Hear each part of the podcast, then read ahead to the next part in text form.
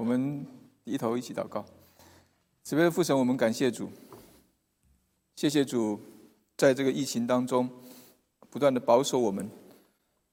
让我们能够从狂风暴雨当中呃经历您自己的祝福，呃走到今天一片蓝天呈现在我们的眼前。我们知道，我们前面仍然有许多的呃试炼等着我们。我们知道，疫情仍然没有过去，我们仍然不不能够松懈。但是我们知道，主您自己的恩典够我们用，因为您自己的圣灵不断的浇灌，将您自己爱不断的浇灌在我们当中。总，为了这些，我们来感恩，我们来赞美，也求主您自己呃继续来带领我们前面的道路，帮助我们呃如同我们过往呃信靠主呃艰辛倚靠主一般的。呃，继续的在每一天每一件事情上啊，保守带领我们，啊，让我们能够不松懈，啊，让我们能够呃继续的呃倚靠主，也继续的呃靠着您自己的恩典啊，我们能够度我们啊在世的每一天。主，我们谢谢主，谢谢主，您自己垂听我们的祷告，也谢谢主，您自己啊让这个疫情啊能够现在看起来啊渐渐趋缓。主，我们也是感谢主，您自己带领我们，呃，经过四十天的呃进食祷告，呃，让我们能够呃继续的呃在祷告当中，我们能够等候主，我们也能够在祷告当中，我们能够呃寻求主。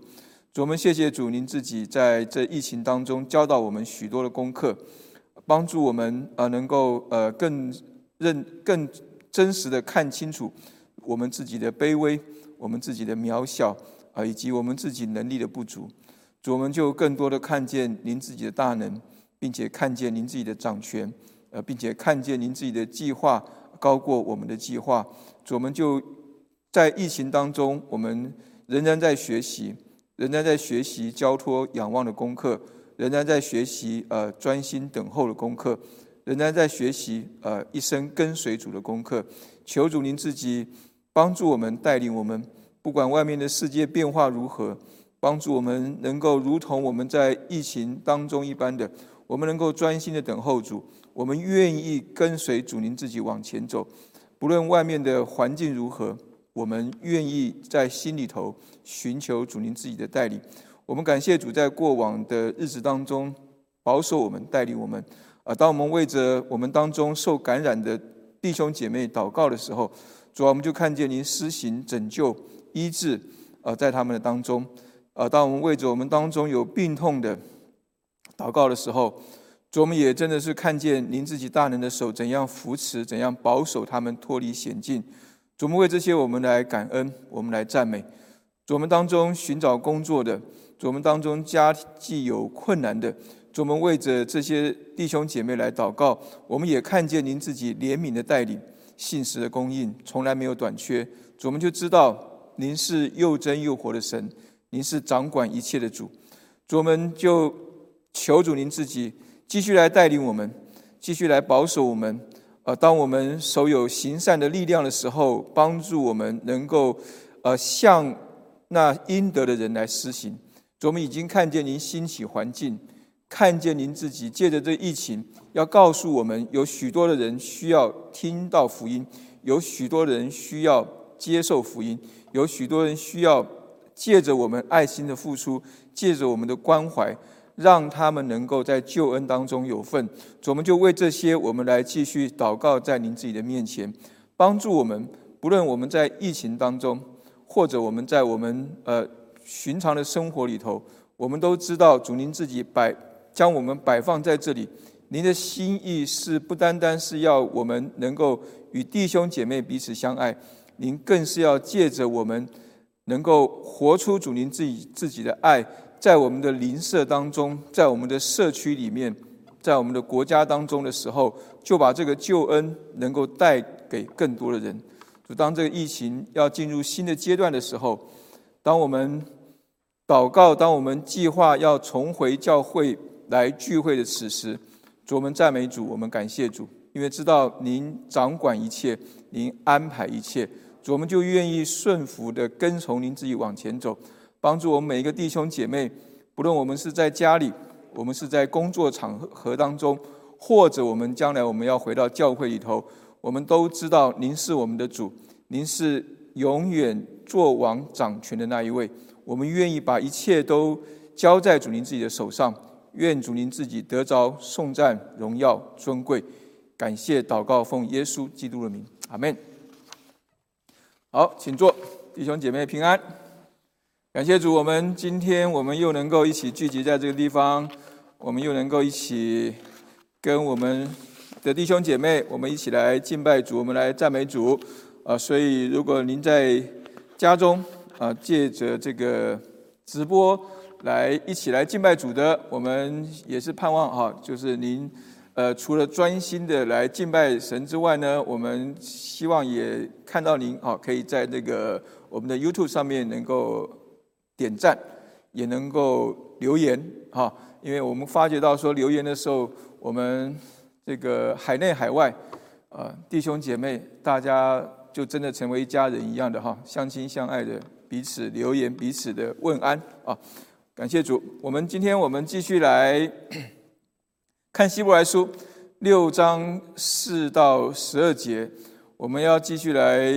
从希伯来书来学习基督徒生命成长的功课。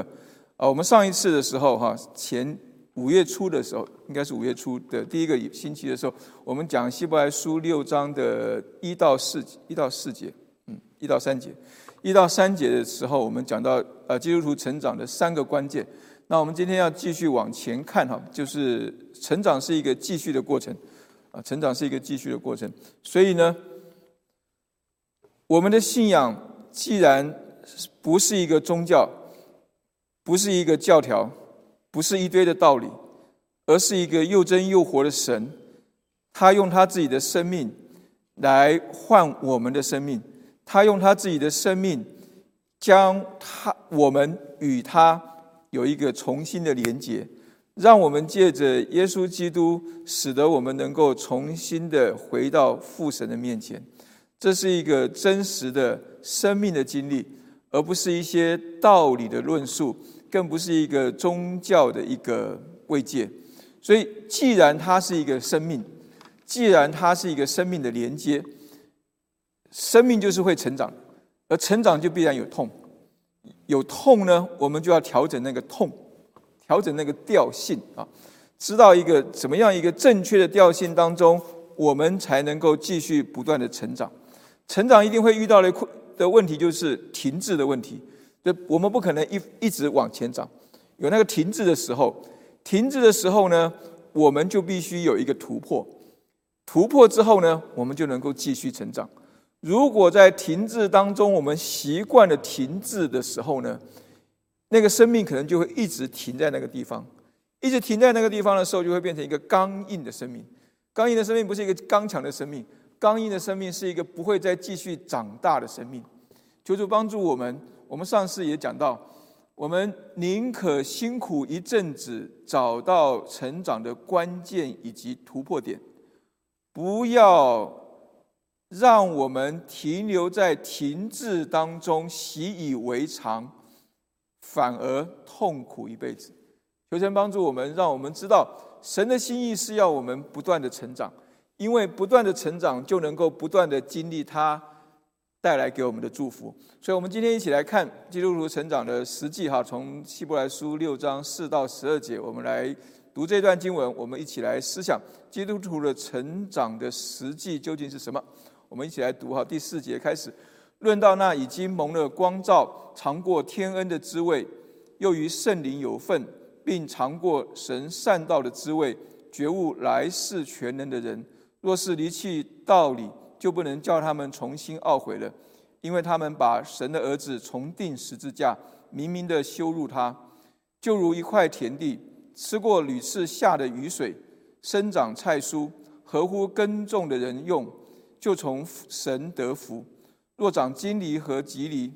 就必必被废弃，尽于咒诅，结局就是焚烧。亲爱的弟兄们，我们虽是这样说，却深信你们的行为强过这些，而且近乎得救，因为神并非不公义，竟忘记你们所做的，和你们为他名所显的爱心，就是先前伺候圣徒，如今还是伺候。我们愿意你们个人都显出这样的殷勤，使你们有满足的指望，一直到底，并且不懈怠，总要效法那些凭信心和忍耐承受应许的人。好，我们读到这一段经文哈，希伯来书六章四到十二节，有人说是圣经当中最难解的经文啊，因为我们待待会会往下看的时候，我们会知道为什么它是一个最难解的。经文哈，但是我们从这一段的经文当中，四到十二节当中，我们可以看到成长的拦阻跟成长的突破在哪里？首先，我们来看成长的拦阻是什么哈？就是什么是使得我们不能够继续成长的那些因素是什么？第一个，我们看到成长的拦阻可能发生在我们基督徒信仰的那个可夸的经历当中。他的第四节、第五节那个地方，他讲到说，论到那些已经蒙了光照，并尝过天恩的滋味，又与圣灵有份，并尝过神善道的滋味，觉悟来世全能的人。当我们读到这些地方的时候，我不晓得大家觉得这些人是什么样的人？蒙了光照，尝过天恩的滋味，又与圣灵有份。尝过神善道的滋味，觉悟来世全能的人。一二三四五，以前我们我在台，我在我小时候在台湾的时候，台湾电视上有一个很有名的节目啊，叫做五等奖。大家大家可能都不知道，五灯奖哈，一个灯、两个灯、三个灯、四个灯、五个灯啊，它是一个那种才艺节目、才艺竞赛哈，就是你可以唱歌。你可以表演任何东西哈，然后呢，评审就会评你的这个唱的歌，你的你表演的这些才艺，给你几个灯，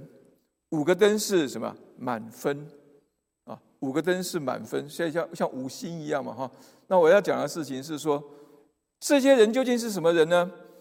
蒙了光照，尝过天恩的滋味，又与圣灵有份，尝过神善道的滋味，觉悟来世全的人。一个灯，两个灯，三个灯，四个灯，五个灯。五灯奖，如果我们说这些人不是基督徒的话，谁是基督徒？第一个问题，因为你去看一些的解经书的话，因为每个解经家或者 commentator 这些人，他们的他们所持守的这个这个信念，不是信仰啊，我们在信仰下面有分一些的，他们所相信的。这样子的解释的说法，因着他们要持守他们的说法，以至于他们碰到这个问题的时候，他们会有不同的一个解释的地方。但是不论我们怎么样解释，我们没有办法说这些人不是基督徒。不管你怎么样解释，蒙了光照，尝过天恩的滋味，与圣灵有份，尝过神善道滋味，觉世觉悟来世的全能，也许。我们当中很多基督徒可能觉得自己都还没有那么多在主里头的经历，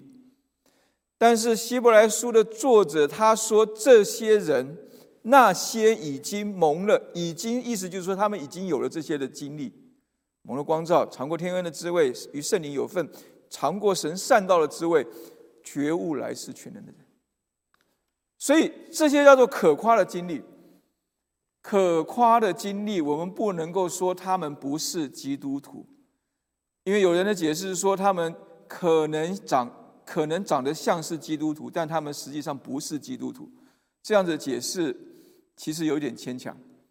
如果我们不论我们我们持守我们所相信的这些的呃圣经的解释是哪一哪一种的解释来看，我们光以圣经来看圣经的话。希伯来书的调性当中，它有好几处的地方提出了一些的警告，这是一个明显的一个警告地方。我们来看看它其他地方所讲的那些的警告的对象是谁的时候，我们就不能够说这一个希伯来书六章的这一段讲的不是基督徒，首先，我们来看第二章的一到四节，他说：“所以我们当越发郑重所听见的道理，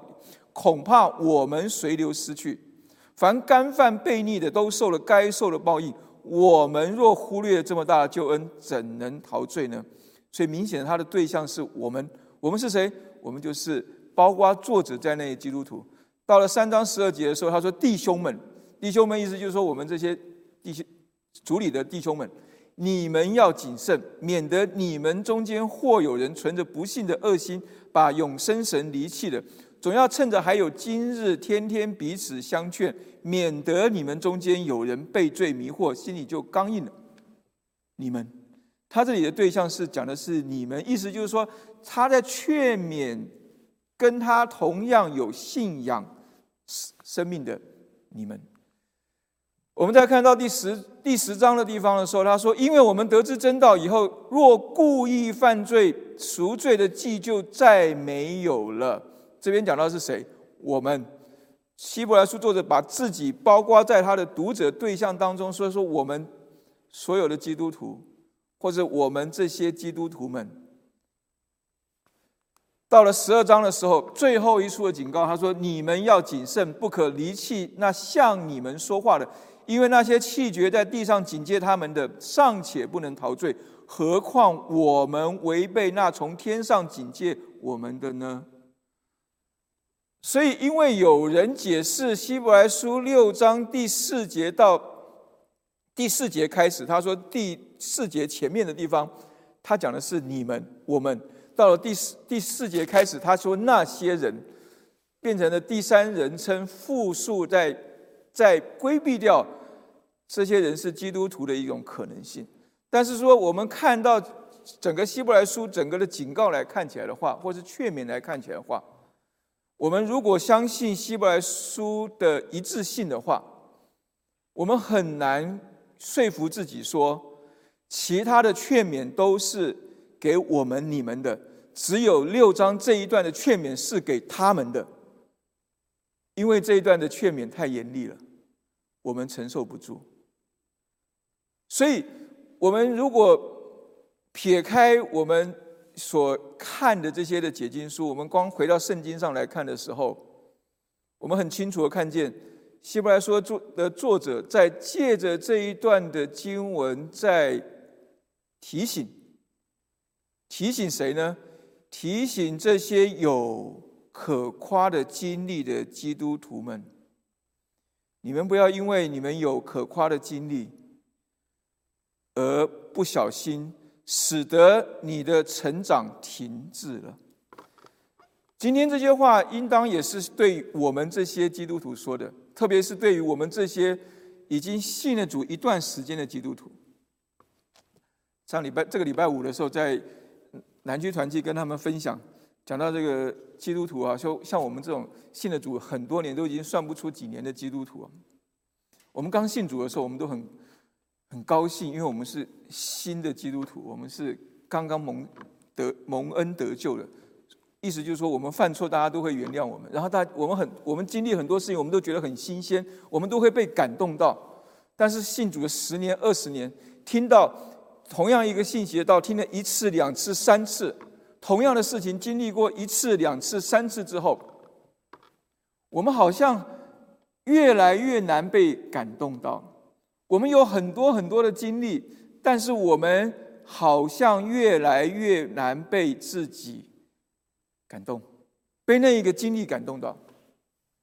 我们说这样子的基督徒叫做老油条。老油条意思就是说那种那种老油条，你们吃过吃过油条吗？哈，油条。那种老油条意思就是说哈，它它炸了，炸过来第一次炸了很新鲜，但是你没吃，放那个地方就摆了又可惜，再炸一次，再没吃又再摆着，炸了好几次，回锅了好几次，就变成什么？就变成想吃嘛，又觉得哎，这个怎么能够吃得下口呢？不吃嘛，又觉得可惜。叫做老油条的基督徒，求神帮助我们不要变成一个老油条的基督徒哈。那上次的时候，我在南区的时候也也讲到哈，说那个广东话嘛哈，广东话的叫那个那个门徒哈，要像我们这种广东话讲的不标准的叫馒头馒头，就讲的像馒头一样哈，啊，所以我是说，以前就就有有一个，我刚刚在神学神学院的时候，在讲道的时候，就讲过一个道教，就说我们要做馒头，哦，不要做油条。馒头哈，就是我们要做那个馒门徒，煮的门徒啊。那个广东话我们讲不标准的话，就变成馒头哦。馒头呢，就是白白嫩嫩的，大家看的都很好，然后吃下去也很很爽口，又能够饱肚子，然后又舒服。那老油条呢？老油条是你吃想吃它，但是你又觉得吃的会吃到油腻腻的，而且又好重的油味，又不健康，不吃嘛又觉得可惜。所以我们要做基督徒的时候，我们要小心，不要变成老油条。但他这个地方，我们看见哈，可夸的经历，实际上是神对我们的一个祝福。但是如果我们把可夸的经历变成了不再让我们能够感动的事物的时候，它会成为我们属灵生命成长的一个拦阻。为什么呢？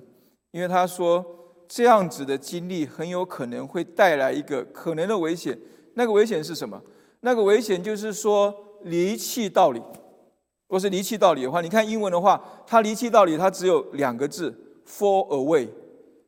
掉下来了。从什么地方掉下来呢？从我们可夸的经历当中掉下来了。我们本来有这些五星级的可夸的经历。我们所有东西好像都有了，蒙了光照，尝过天恩的滋味，与圣灵有份，尝过神善道的滋味，觉悟来世的全能。原本应当是能够让我们继续不断的成长，而且能够得到神更多的祝福。但是如果这些可夸的经历，我们没有好好的用在我们的生命生活当中的时候，我们反而轻忽它，使得我们从这个。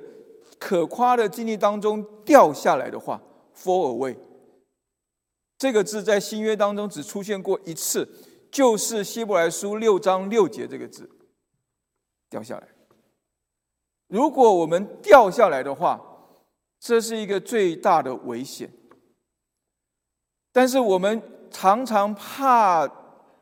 讲希伯来书六章六节，是因为我们觉得这一段经节太严厉了。太严厉了，离弃的道理，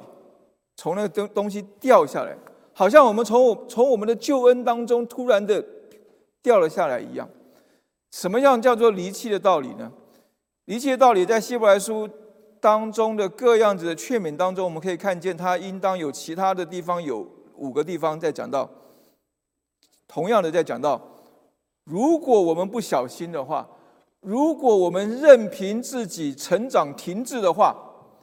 我们随时都可能离弃道理，我们随时都可能从那个可夸的盼望当中、可夸的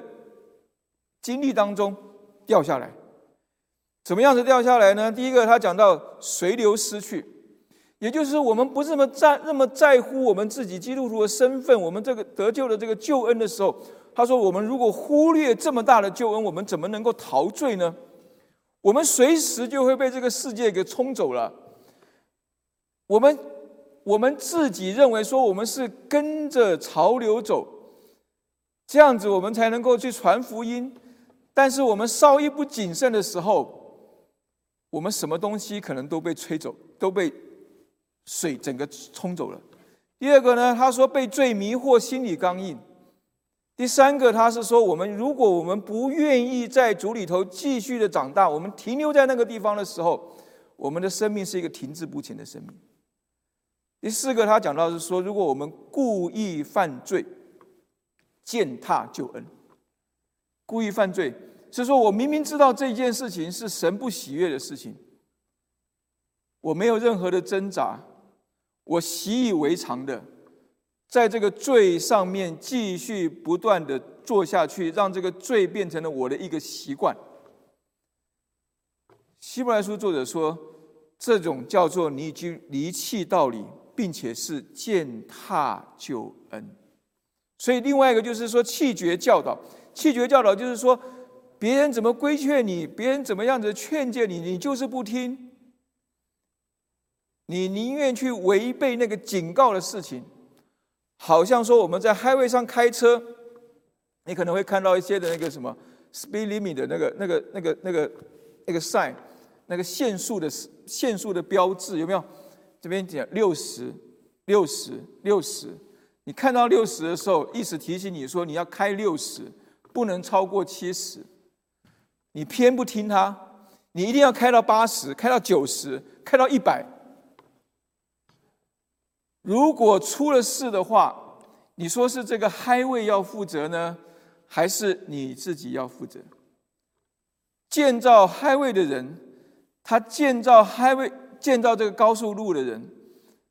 我相信他建造路的目的是为着让我们能够更快速的能够到达我们想到的目标，他绝对不是为着要让我们惨死在半路上。但是我们不能够说高速路的路太速度太快了，所以让我死在半路上。他有好多好多的警告的。那个限速标志在前面，你就是不听，你就是要弃绝那个警告的标志，你就是要违背那个警戒，你就是要一路的往前飙下去的时候，你怎么能够说是这个路的问题？是创造这个、开创这个路的人，他设计上有问题，使得我掉下去了？不是这样说的。所以离奇道理是一件。很可怕的、很可怕的一个危险。成长男主的第三个、第三个男主是我们可夸的经历，可能会变成我们可能的危险，可能的危险会带来一个可怕的下场。那个可怕的下场是什么呢？那个可怕的下场就是第六节的后面讲到的，就不能叫他们重新懊悔了，因为他们把神的儿子重定十字架，明明的羞辱他们。这个“不能”这个字，在英文的话，你看一些的版，很多版本都是翻 “It's impossible”，不可能的，这不可能的。他意思就是说，如果我们离弃了这道理，我们从这个道理，我们从这个可夸的这些的经历当中，我们掉下来了，我们自己把它掉下来了，我们不听这个劝告，我们不往遵守这个路上面往上走下去的时候，我们可能。没有重新再回头的机会，这是希伯来书六章六节最可怕的地方，也是我们很多人不愿意去触碰的一个地方。因为我们相信，虽然圣经上没有告诉我们，我们的救恩是一次得救，永远得救，但是我们相信神。他要我们一次的因信称义，我们就不需要一而再、再而三的不断的来到神的面前，跟神认罪，承认我们的错，重新的再把我们接受救恩的的道理或是过程走一遍。我们不需要这样子。我们不需，我们只要一次的承认耶稣基督是我的救主，他为我的罪死在十字架上。我不需要一次再一次、再一次、再一次的这样子的做。我们只要一次承认，我们就能够往前成长下去，因为我们的生命已经跟主的生命有一个连接。我们的生命已经跟主的生命有一个连接。所以他这个地方讲到讲到一个一件事实的事情是这个样子，神没有要我们一次再一次不断重复的去做我们已经做过的事情，而当我们离弃了道理之后，我们想要回头的几率其实是很低的。因为那些真正离弃道理的人，他们的心已经刚硬了；因为那些离弃道理的人，他们已经不再被这些事情给感动。你要他们再一次的被感动是很难的，并且从神的角度来看的话，他这个地方告诉我们说，因为这样子做是把神的儿子重定十字架，明明的羞辱他。所以这样子的事情是不可能重复的发生在我们的生命当中。这对我们的提醒是说，我们要谨慎，并且我们要有一个确信，在我们信了主，我们知道我们已经跟主有一个生命的连结，我们就不需要再害怕了。我们就要按着神的心意，继续的顺服神，继续的在这个信仰当中有成长。在希伯来书其他的那个劝诫那个地方，实际上他讲的跟六章六节，它的调性是一样的，它的严重性也是一样的。我们看刚刚念过那个二章一一到四节那个地方。他讲到说，如果我们没有郑重所听见的道理，就是说我们没有更加的去留意我们所听见的这个道理的时候，我们就会随流失去。意思我们就没有办法跟主有一个连结在那个地方，严不严重？严重的。后面讲到说，凡干犯悖逆的，都受了该受的报应。我们若忽略了这么大的救恩，怎能逃罪呢？怎能逃罪？其实跟前面这个地方讲的调性是一样的。再过来，我们看下三章十二到十四节，他说：“免得你们中间有人存着不幸的恶心，把永生神离弃了。”他是站在我们的角度来看，我们把永生神离弃的意思就是什么？离弃的道理，我们就跟永生神无份了。然后呢，他说。总要趁着还有今日，天天彼此相劝，免得你们中间有人被罪迷惑，心里就怎样刚硬了。所以，其实希伯来书的作者在每一处的劝诫当中，他的调性是相同的，他提出来那个可怕的下场是一样的，只是我们可能自己没有那么的去留心。或者刻意的去忽略掉那个严重性。你看他那个第十章二十六节，他说：“因为我们得知真道以后，若故意犯罪，那个下场是什么呢？”他说：“赎罪的祭就再没有了。”到了十章二十九节，他说：“何况人践踏神的儿子，将那使他成圣之约的血当作平常，又亵慢施恩的圣灵，你们想？”他要受的刑罚该怎样加重呢？十章二十九节讲的不会输六章六节讲的严重性。到了十十二章最后的那个二十五到二十九节那个地方，他说：“你们总要谨慎，不可气绝那向你们说话的，因为那些气绝在地上警戒他们的，尚且不能陶醉，又有陶醉出来了，何况我们违背那从天上警戒我们的呢？”所以不只是六章六节，希伯来书的每一处的警戒，他提出来的警戒是一样的，因为他看见的问题是一样的。我们的生命不能停滞，我们的生命一旦停滞，就会死掉了。我们必须要不断的往前，让自己继续的往前，否则我们的那个下场是可怕的。他这个地方七节到八节，他用了一个比喻。他说：“我们这些听得到蒙了救恩、尝过天恩的滋味、由于圣灵里有份的，我们的我们就像什么呢？我们就像屡次吃过屡次下的雨水生长的菜蔬一样。”他说：“如果长荆荆棘和吉吉尼。”他的下场是什么呢？必被废去，近乎咒诅，结局就是焚烧。他用一个比喻讲出了他的担心，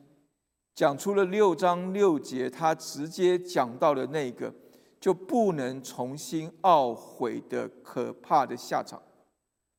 所以，成长的男主，我们看见有些时候。我们的可夸的经历，如果我们没有越发郑重，我们没有看重它，我们没有好好的在神的带领当中继续生命成长的时候，可夸的经历可能会变成一个可能的危险，因为我们很有可能就离弃了那个道理，而离弃了那个道理，就会带出一个可怕的下场。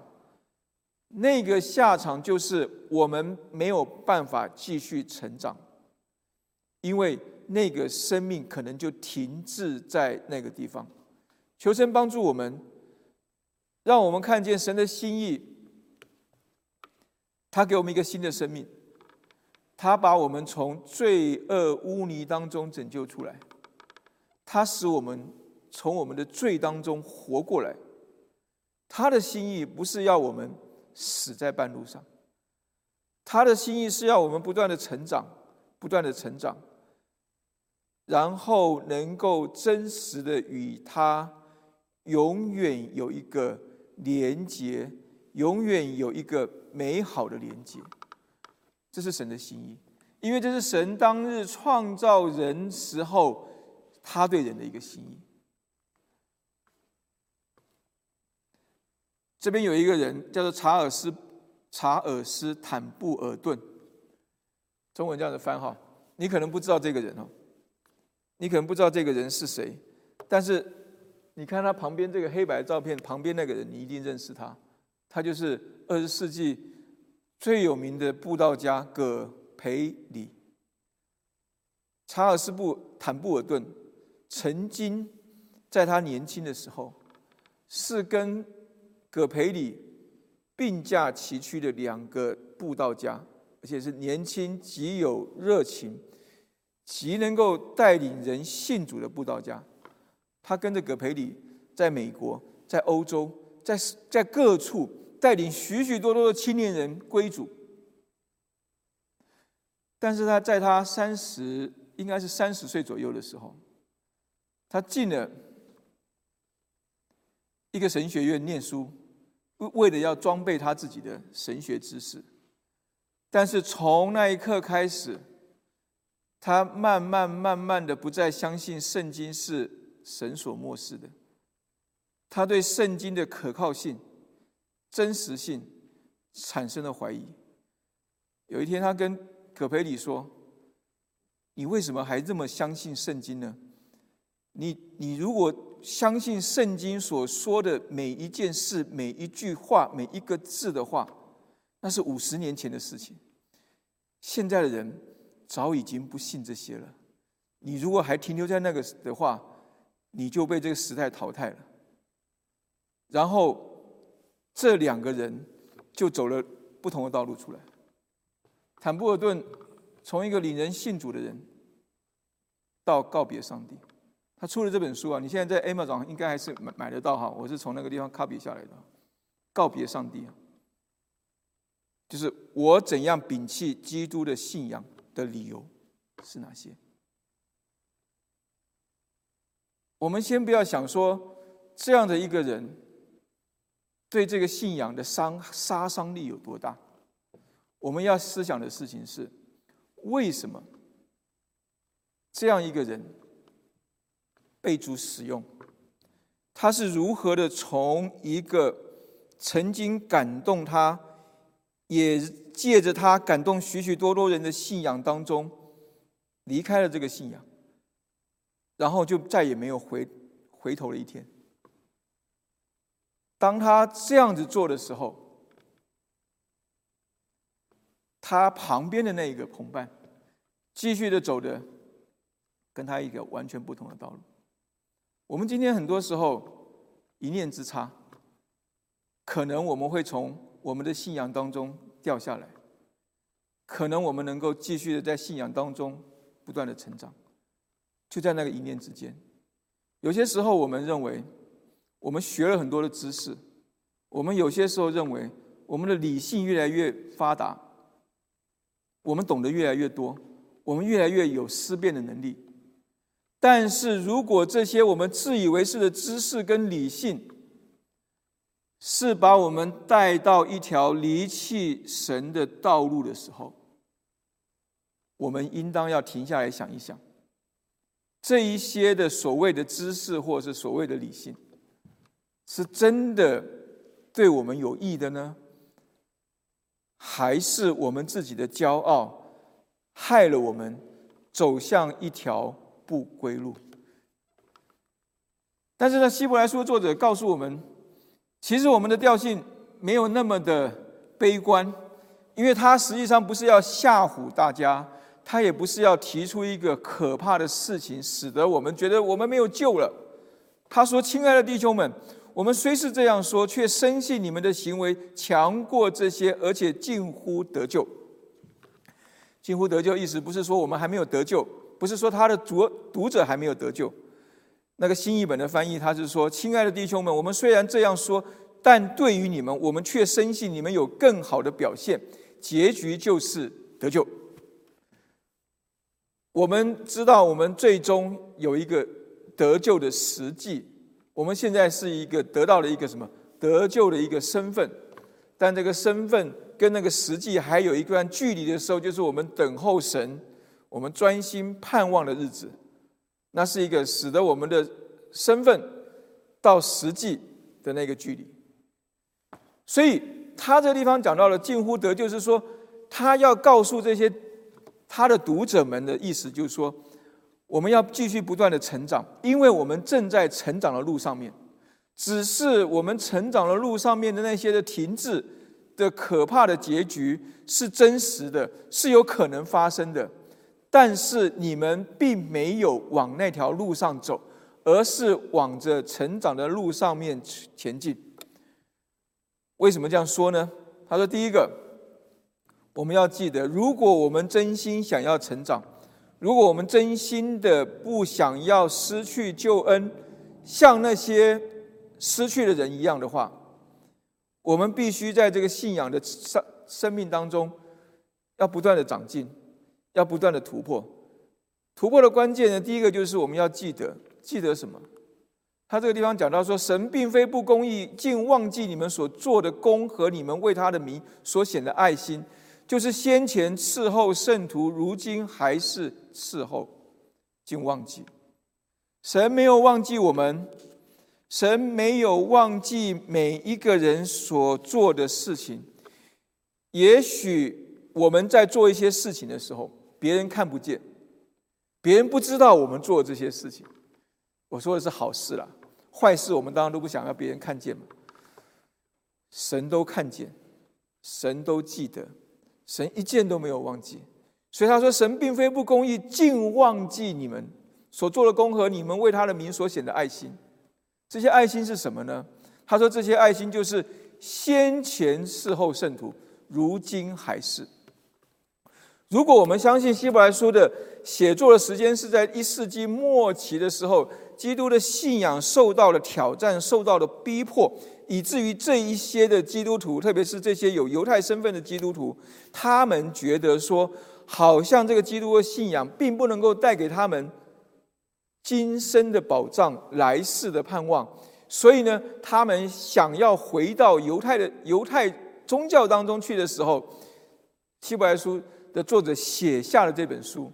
来劝勉他们。如果是这样子的时候，我们就会发觉到说，他这边讲到先前伺候圣徒，如今还是。意思就是说，先前我们在风调雨顺、平平顺顺的日子当中的时候，我们是这样子用爱心去侍候彼此，去侍候那些圣徒，这是没问题的。但是今天是在患难当中的时候，我们自顾无暇的时候，你仍然愿意把你有限的资源拿去给你的邻舍，这叫做如今还是时候。这样子的爱心从哪里来呢？你可能听不是那么的懂的话，就好像说，我们今天如果在疫情非常严重的时候，你只有一包口罩，你要自己留着用，还是给你邻舍用？你的邻舍他可能就是医疗人员，他又没没有口罩，他可能随时会离病，所以你就说我把我的口罩拿来拿去给你用，我就躲在家里头就好了。这叫做什么？先前伺候圣徒，如今还是伺候，那样子的爱心从哪里来？那样子的爱心不是我说我要做一件好事，让别人来表扬我就能够做到的。那样一个爱心，是因为我们有一个新的生命，那一个生命是我们在救恩当中与耶稣基督有一个连结，使得他的生命能够进到我们的生命当中，使得我们生命能够被改变过来。然后我们就能够怎么样？彼此相爱。主耶稣在被卖的那个晚上，他告诉他告诉他的门徒说：“我赐给你们一条新命令，乃是叫你们彼此相爱。我怎样爱你们，你们也要怎样相爱。你们若有彼此相爱心，众人就因此认出你们是我的门徒了。”我们怎么能够在患难中还能够彼此相爱呢？希伯来书作者说：“神没有忘记我们的彼此相爱，因为我们是属神的人，我们是主的门徒，我们是主是主的门徒，不是说我们自称是主的门徒，是因为我们相信他为我死在十字架上，这个信使得我跟他的生命有一个永远的连结。”让我们遇到了事情的时候，我不害怕，我愿意把我的口罩给我的邻舍，因为我知道他需要，比我更需要，所以我愿意在爱心上做这样一个事情。所以呢，他说我们第一个要记得，记得我们跟主的生命是有连接的，不单单是记得我们做过的一些的。爱心的事情，不是记得那个行为，而是记得那个行为所带出来的我们的那个生命。那个生命是在成长的，那个生命过去在成长，如今还是继续在成长，在爱心中成长，在信心中成长，在盼望中成长。所以我们就不要认为说我们已经是没救的人，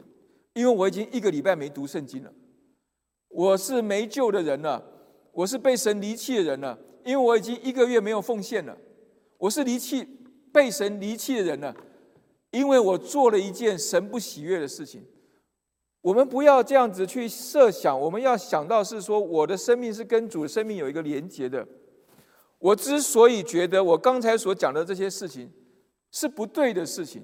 是因为有圣灵仍然在我心里做提醒的工作，是因为。有圣灵仍然告诉我说要赶快读经了，是因为有圣灵仍然在提醒我说，我不能一直做神不喜悦的事情。我们要往事情要往这样想的时候，我们就能够说：我们若认神的，我们若认我们自己的罪，神是信实，是公义的，必要赦免我们的罪，洗净我们一切的不义。我们直接把我们的罪带到神的面前，跟他认。然后我们继续往前就可以了，所以要记得我们的身份，然后呢，要殷勤不懈怠的去做我们该做的事情。他说：“我们愿你们个人都显出这样的殷勤，使你们有满足的指望，一直到底，并且不懈怠。什么叫做殷勤不懈怠呢？殷勤不懈怠就是说，如果我们刚才讲到的，如果你觉得你一个礼拜没读经了。”你对不起神，其实神不会说你对不起他的啦，只是我自己，我们自己会觉得说：“哎呀，我对不起你了，我一个礼拜没读圣经了，我一个月没奉献了，主啊，我我不敢去你的教会了，怕你要击打我了。”神有击打过没有奉献的人吗？好像没有，神击打的是那些在奉献上欺骗他的人。所以我们很多时候。常常是处于那个极两个极端，要么我们就对这个救恩满不在乎的过日子，一旦被人提醒的时候，我们就说啊，我没救了，好可怕，我没救了，我在这个救恩上大概没份了，怎么办？怎么办？怎么办？怎么办？神告诉我们，接着希伯来书作者提醒说，既然我们真的觉得这是一个警告，我们害怕。走错路的话，就殷勤的。殷勤意思就是说，你更努力一点的去做你该做的事情。你觉得你没读经，亏欠神，赶快读经，赶快读经嘛。我常常跟弟兄姐妹讲，教会那个读经进度，你跟着大队走，有人一起走，你就不容易落队。一旦你如果说一个礼拜没读的时候，你说啊，太多进度赶不上，怎么办呢？你从今天开始跟着那个进度往下读下去，有时间再补上没读的东西，这样子你就可以继续的跟着走下去。你如果觉得你这一个月没有奉献，若是因着你的家计真的困难的话，我相信神，他绝对不会强人所难的要你去奉献到教会来。新约的奉献是甘心乐意的奉献，不只是十一的奉献。很多人怕做基督徒，是说，因为做基督徒就要十一奉献，我要把十分之一拿出来。害怕这样的人，通常是钱很多的人。钱越多，你越害怕十一，因为那个十一就越多。钱越少的人呢，你就觉得那个十一没什么。我如果只有十块钱。那十一是多少？一块钱，一块钱对我来说可能没什么。如果我有一百万呢？十一是多少？十万，十万你就觉得可能很多了。但是神真的是跟你斤斤计较那一块钱或是十万块钱吗？圣经新约告诉我们说，要甘心乐意的奉献。是出于你知道，说我一切都是从神而来的，我把从神而来的奉献给神，表明的是神在祝福我，所以我奉献的越多，表示我被祝福的越多，所以我能够奉献的越多，而不是我奉献的越多，我就会能够回报的越多，这个方向是反的。我们应该想到就是说，我今天能够奉献多，是因为神祝福我多，所以我能够。不断的奉献多出去，因为神不断的在祝福我。我们要讲的事情是说，如果你觉得这件事情有亏欠，你就立刻补足；如果这件事情是因着你的能力不行，或者你有十一的困难的时候，神他是一个顾念人软弱的人，神是一个怜悯人的人，神是一个不缺钱的人，神他绝对不会跟你斤斤计较。这些事情，重点在于说，我们要殷勤不懈怠的做我们该做的事情。在这个经文当中，另外一个提醒是说，他说到说，我们愿你们个人都显出这样的殷勤来，个人都显出这样殷勤来，是说，我们基督徒的成长，不只是我们自己的一个成长，我们不可能是独行侠，我们不可能自己一个人长，不管其他人。我们必须要顾念我们其他弟兄姐妹他们的成长，我们才能够在成长的路上面更加的顺畅。所以，我们看见他这个地方讲到的，你们个人，腓加太书跟腓利比书上都告诉我们说，我们不要单顾自己的事，也要顾别人的事情，并且个人的重担要互相的担当。跟希伯来书这个地方说，我们我愿意你们个人都显出这样的殷勤来，是一样的道理。我们不要只顾自己的事，我们不要只顾自己顾得好，别人死活不重要。我们实际上是绑在一起的。我们在一个教会当中，在这一段的是日子当中，在这一段的时日里头，神是要我们一起成长，一起长进，一起往前的，因为我们是绑在一起的。一个人跌倒，所有人都没办法很好的、很好的往前。所以第三个，我们除了要记得要殷勤之外，我们更要效法。效法什么？他说：“总要效法那些凭信心和忍耐承受应许的人。效法这些凭应信心和忍耐承受应许的人的一个积极的意义，就是我们发觉到我们不是孤单的。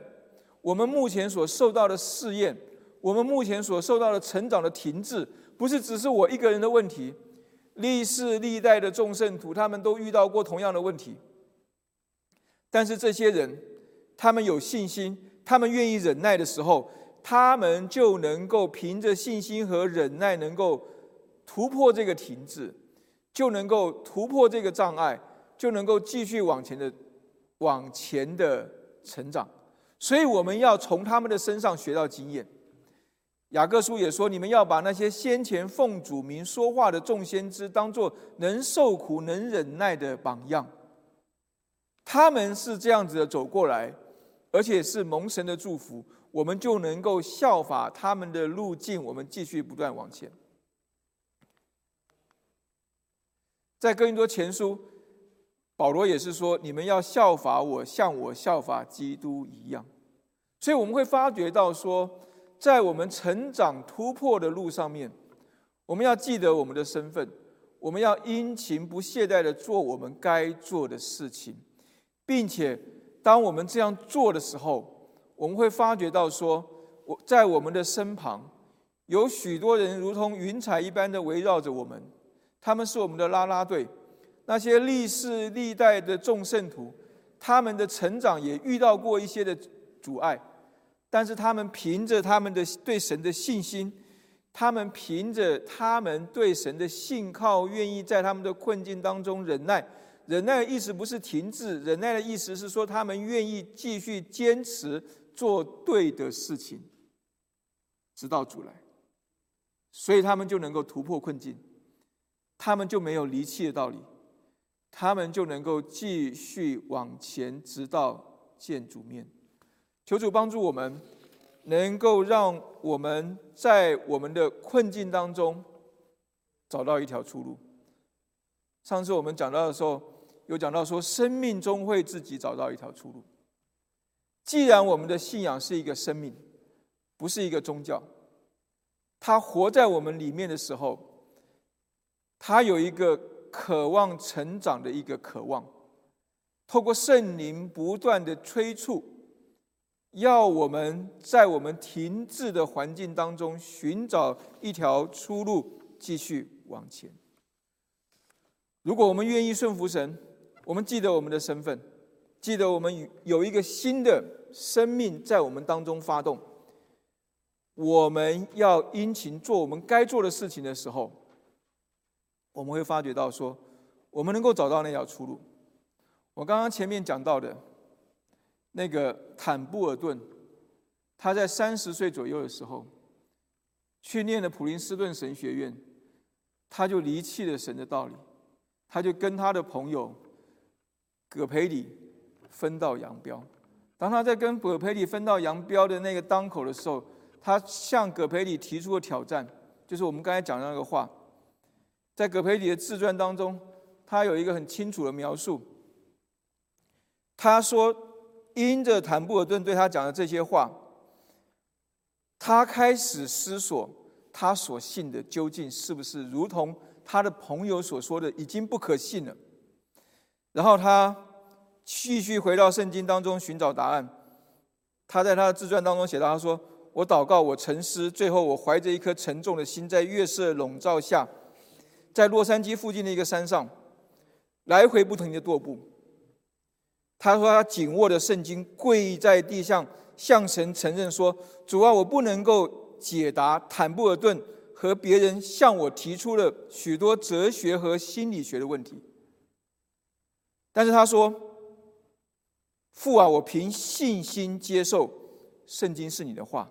凭信心跨越我的理性思维和怀疑。’”并相信圣经的话是你漠视的。葛培里说，当他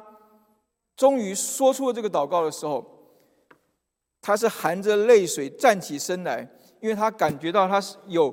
几个月来没有感受到了神的能力充满着他。他说，并不是我所有的问题都已经得到解答，但是我已经走过了一座重要的桥梁。在我的心里和脑里，我已经打了一个心灵之战，并且得胜。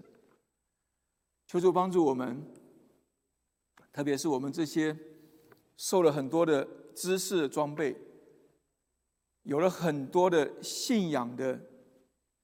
经历的人，帮助我们知道我们有一个新的生命在我们里面，他一直要找一个成长的出路。帮助我们能够去除掉那些使得生命不能成长的障碍，让我们能够继续不断的成长下去。因为这是神对我们的一个心意。我们一起来祷告，慈悲的父神，我们感谢主。虽然希伯来书六章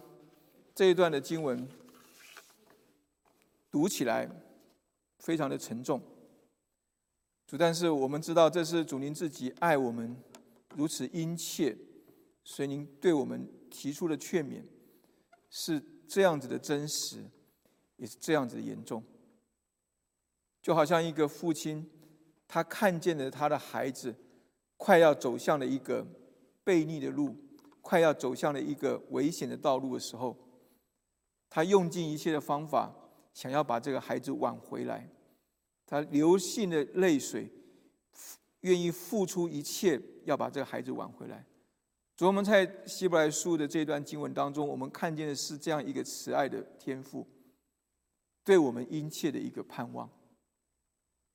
主帮助我们，让我们真的是能够，既然尝过了天恩的滋味，主我们就愿意记得我们的身份，